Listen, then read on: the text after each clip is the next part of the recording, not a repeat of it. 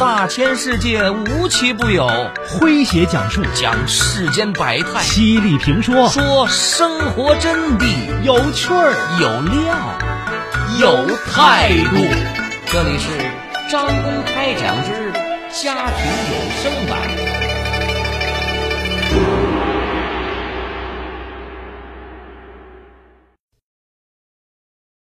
二零二零年九月八号。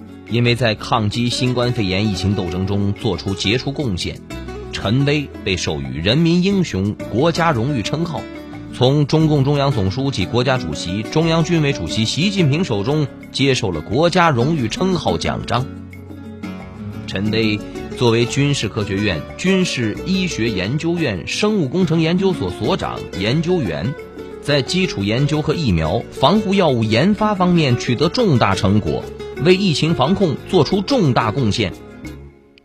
作为女儿、妻子和母亲的陈薇，面对镜头时却表示说：“新冠病毒疫苗研究出了新成果，我最想与之分享的人是父母、丈夫和儿子，因为我亏欠他们的太多太多了。”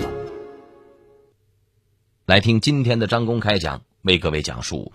人民英雄陈威，丈夫为她承包家务。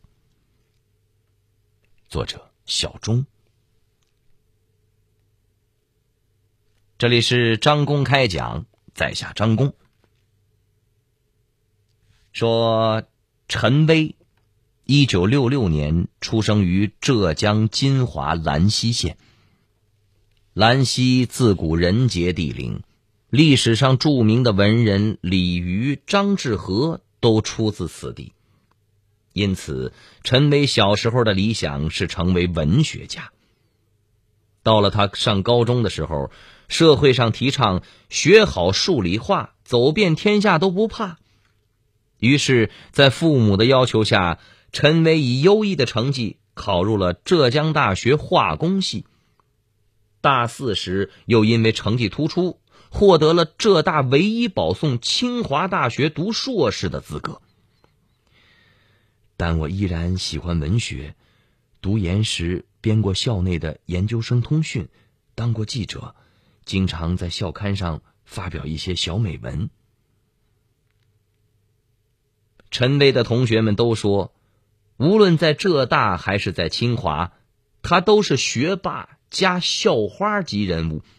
总有不少的追求者，其中不乏高干、富家子弟及才子，但陈薇一个也没看上。早在上大学前，妈妈就告诉他，未来的爱人、什么家庭、贫富、专业等都无所谓，只有两样缺一不可：一是我真心爱他，二是他真心爱我。因为认准了这两个条件，直到读研时，陈薇还没有找男朋友。一九八九年的春天，陈薇受同学之邀前往山东泰山旅游，由于没买到座票，他只能站在车门附近，一手抓着把手，一手捧着书读。火车停站时，车身一震，他险些摔倒。这时。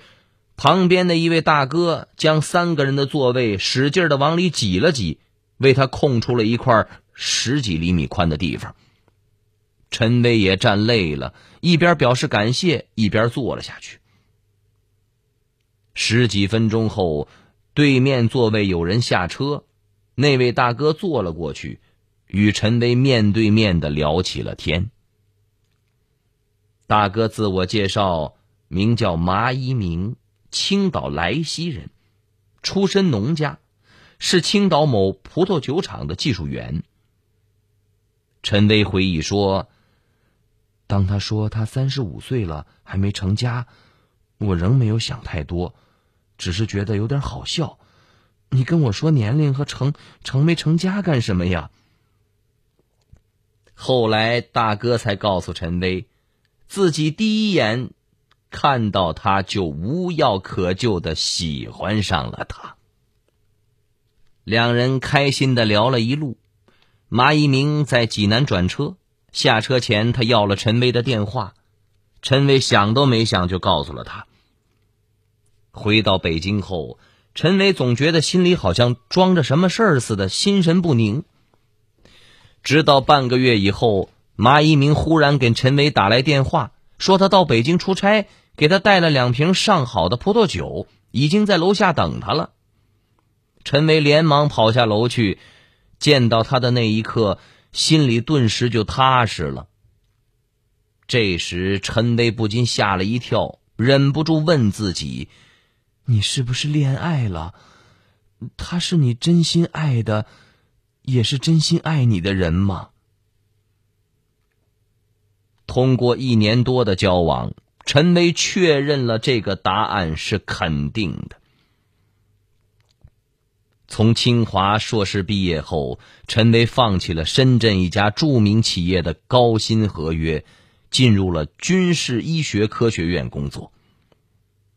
刚开始，陈威父母并不看好两人的爱情，一是因为马一鸣比陈威大十二岁，二是两人一个在北京，一个在青岛，离得太远。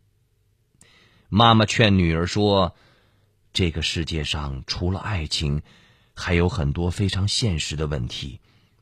如果你嫁给马一鸣，将来有你抹眼泪的时候。见父母的工作做不通，陈威的倔劲儿也上来了，干脆跟马一鸣直接领了结婚证，然后在苹果园租了一间二十多平方米的房子，就安了家。屋里只有一张床、一张简易沙发和房东留下的煤球炉。新婚之夜，马一鸣搂着心爱的人，动情的说：“你放心，我一定会用实际行动，让咱爸妈认可我这个女婿的。”您正在收听的是张公开讲。这里是张公开讲，在下张公，我们接着往下讲。说婚后，马一鸣为了支持妻子的工作和学习，辞去了青岛待遇优厚的工作，只身来到了北京。后来，在陈威同学的帮助下，马一鸣进入了一家事业单位工作，目前是一家科技公司的董事长。马一鸣不止一次的对陈威说：“你的学历比我高，国家又需要你这样的人才。如果让你把时间浪费在做家务上，就太可惜了。以后你只管把精力放在学习和工作上，所有的家务都交给我吧。”陈威的工作和学习都特别忙，几乎每天都要到实验室加班。马一鸣特别的细心，每天晚上十二点之前一定会打电话催他回家，并准时到二道门岗外去迎接他。第二天早晨，他会为他挤好牙膏，准备好早餐，然后才去上班。结婚七年后，三十二岁的陈威取得了军事医学科学院的博士学位。两人有了一个可爱的儿子，起名为麻恩浩。从儿子满月起，陈威就不断的有任务，麻一鸣便既当爹又当妈，从喂奶到换尿布，几乎是一个人把儿子带大。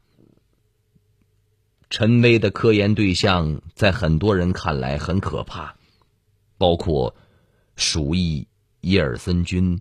炭疽杆菌、埃博拉病毒，都是些看不见但一不留神就会要了人命的病毒和病菌，以至于他的一位同事转业前特意劝他少搞这些魔鬼课题研究，太危险了。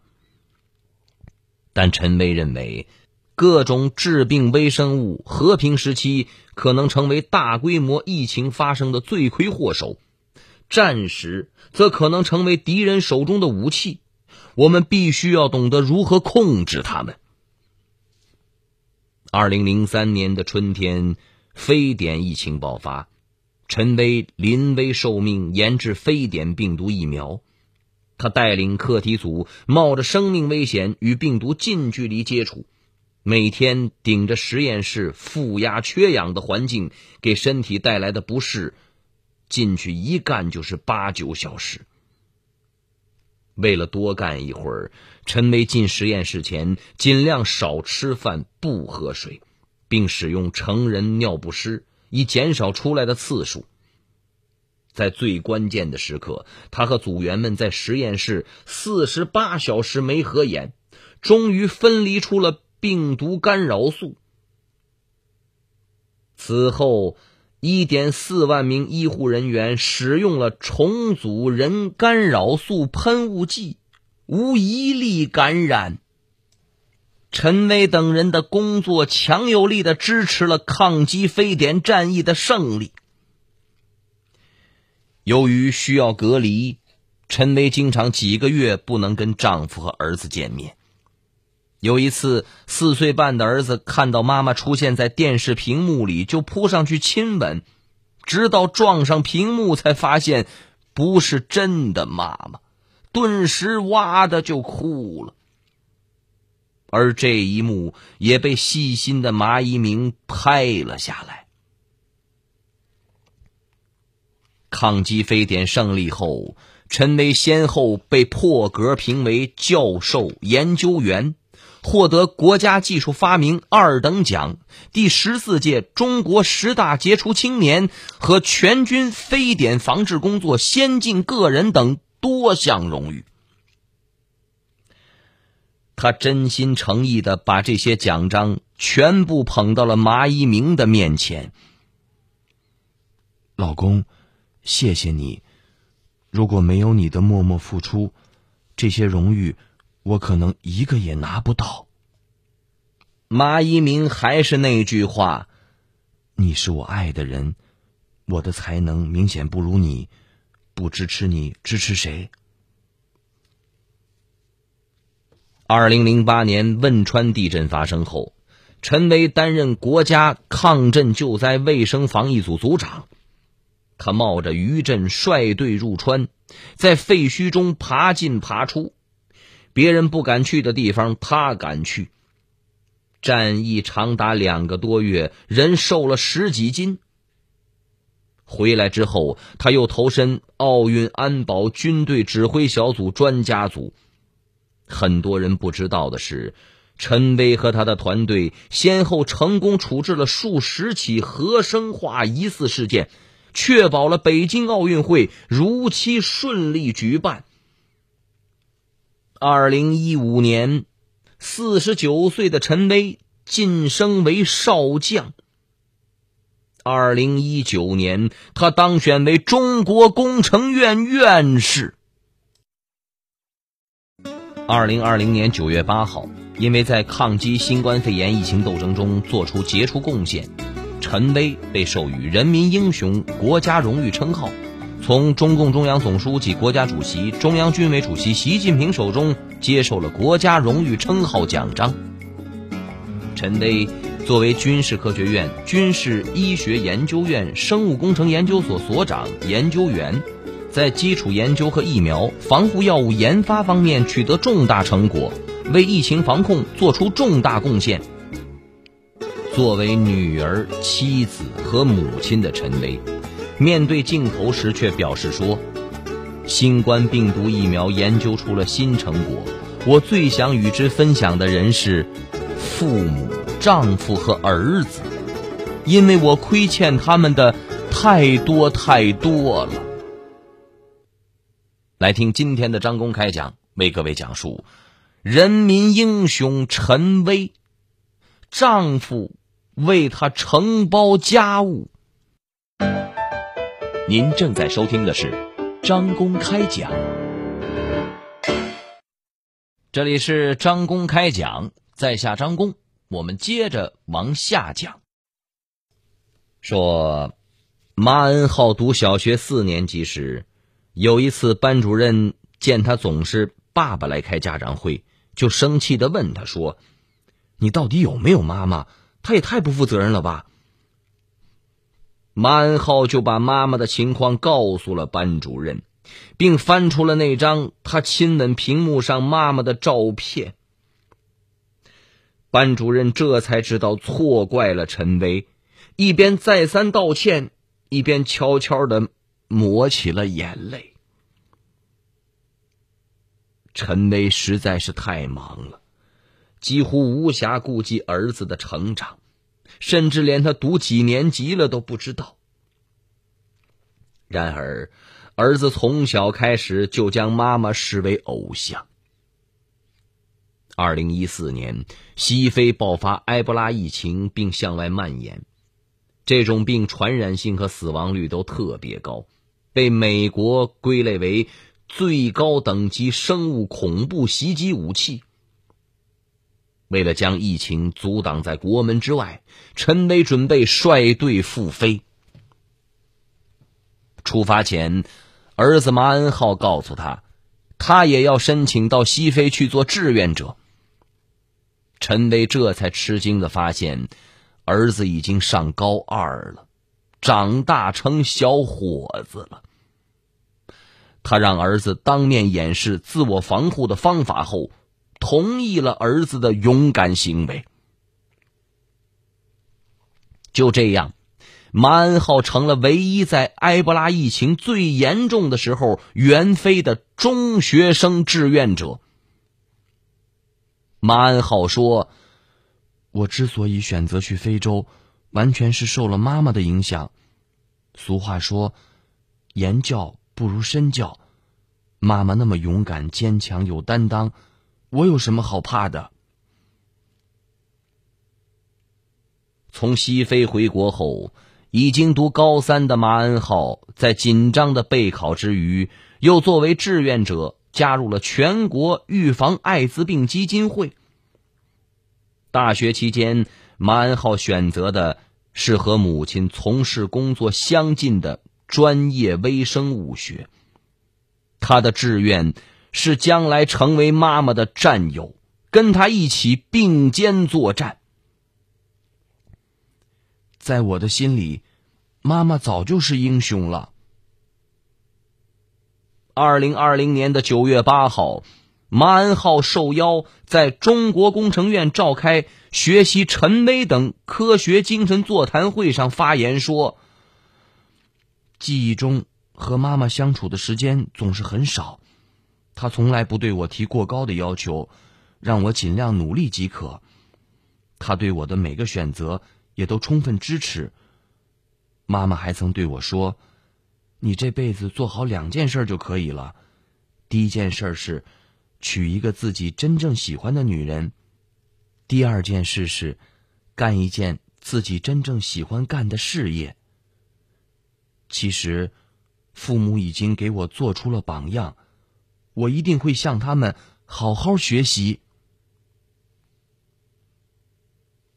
儿子考上大学的时候，陈威对马一鸣说：“这都是你的功劳，我对不起儿子。”马一鸣却说：“教育和培养有多种方式。”也许你在儿子的生活和书本知识的学习上没做什么，但你早就用实际行动给儿子做出了榜样，告诉他应该怎样做人、做事、做学问。从某一方面来说，你起的作用比我还大。